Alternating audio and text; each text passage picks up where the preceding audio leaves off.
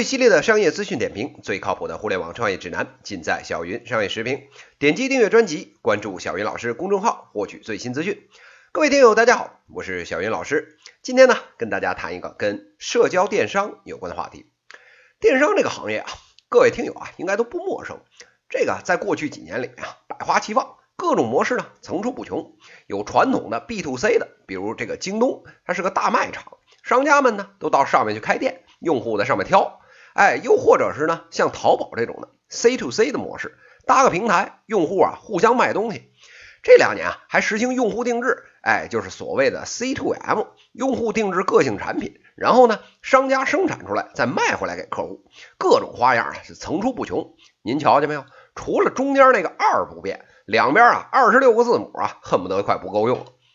这两年啊，随着网上的流量越来越贵，转化率呢越来越低。各种模式啊纷纷告急，买卖呢越来越两头够不着了，三个字母啊恨不得就剩中间那个二了，看着就挺二的。就连啊天猫、淘宝、京东这种巨头都开始觉得日子不好过了，二线电商就更活不下去了。这时候啊，互联网的创业者们就开始琢磨了：这流量贵和转化率低呀，实际啊它是一码事儿，都是呢花钱干不了事儿。好了，您不是转化率低吗？那行。我们来看看什么转化率高。看了一圈回来，嗯，发现再没有什么事儿比卖东西给熟人这转化率最高了。哎，您说不是吗？只要是买卖，哎，不管您做什么，其实啊，里面最难的就是一层信任。我一旦信了你，这成交啊，基本就没跑，甚至呢，价格都可以往上浮动个一两成啊，也没什么关系。这基于社交圈卖东西，恨不得啊，就是做买卖的终极形式了。那既然是这样，那电商跟社交平台嫁接，那这事儿啊就妥妥的没跑了。互联网从业者哎抬头一看，现在社交谁做最大呀？那不用说呀，这马化腾的微信呐，这十亿的日活，再没有比这家更大了。这朋友圈的生意，立马啊小算盘啪啪的就打起来了。在过去的两三年里边，基于社交网络，特别是这个微信电商，我们啊也叫微商，可以说啊是彻底火起来了。在现今这个浮躁的社会里面，有谁每次会提醒您人生中的每个节日啊？有谁会天天劝您多吃水果啊？又有谁在您熬夜了之后会贴心的说女人要对自己好一点，要敷个面膜啊？对，不是你妈，是微商。只要您能下单，他们一口一个亲，把您亲的怀疑人生。据不完全统计啊，每年通过微信成交的这个交易额啊，应该在一百亿左右。而且呢，这两年有明显上升的趋势。您要是有这个十万微信粉丝的这种大号，那真是可以躺着赚钱了。前两年呢，微信管的还不严，南方一帮这个嗅觉敏感的微商啊，通过这个机器加粉啊、强行入群啊等各种这个上不了台面的这种玩法，迅速积累了海量的这个粉丝群，操纵了呢一堆万粉的这种大号。短短一两年之间，哎，哥儿几个就财务自由了。不只是他们依附在微信上面卖东西的，比如这个淘宝客，哎，各种群体啊，上千万，年交易额啊都快两千亿了。后来微信一看，哟呵，这是个买卖呀，这容易的钱都让你们赚走了，当爷爷我不存在呀，哎，于是乎啊。二零一七年的七月十七日，哎，微信啊正式出手，一举呢封禁了微信的淘宝客，又于近期呢干死了一批这种养粉丝的营销大号。哎，这两件事儿整消停了以后，哎，清理完门户之后呢，伴随着微信小程序的推出，马化腾马教主啊，眼见着就要扶植起自己的亲儿子来做微商了。说起这个微商啊，两年前呢。哎，可能还是算是个时尚的词儿，但是现在你要说别人是微商，那恨不得跟啐吐嘛啐别人一脸的这种感觉，几乎成了骂人的话了。为什么呀？哎，说出来大家都有同感。每个人的朋友圈里面呢，小云老师相信都有那么几个人，每天呢比新闻联播更新的还勤快的，变了法儿的，哎，换来换去的换图片换文案给您卖东西，勤快呢一天刷个十几条。您要是天天看朋友圈。他们家卖的那点破玩意儿，搞到最后恨不得您比他还清楚。刷一晚上朋友圈，临睡觉才发现自己刷的原来不是淘宝的 APP 啊！这不逼着大家把他给屏蔽了吗？这个微商啊，本来挺好的一个事儿，为什么现在搞的这个乌烟瘴气、人人喊打呢？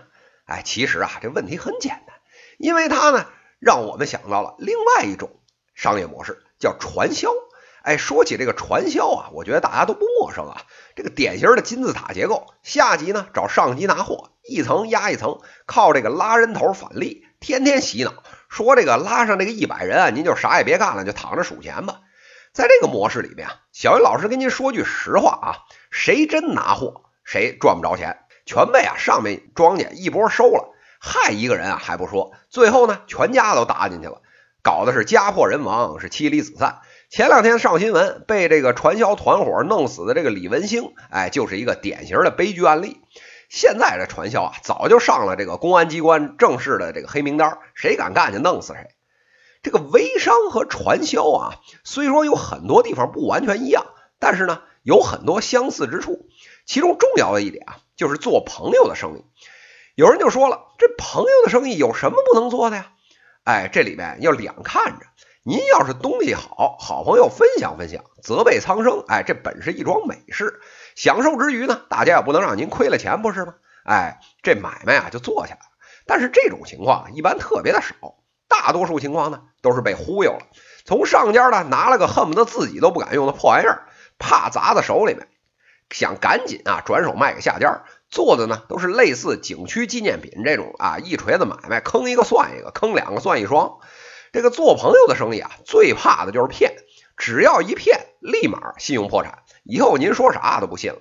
各位听友啊，我估计啊，十个有七八个都被朋友圈里面不靠谱的微商啊给坑过，所以呢，这戒备心起来以后，恨不得啊见一个微商就直接屏蔽了。那微商这个模式究竟行不行呢？哎，小云老师啊，这里给您一个准话啊，行，哎，一定行，而且呢，一定能出巨头。为什么呢？哎，其实刚才已经说过，信任啊是所有商业的基础。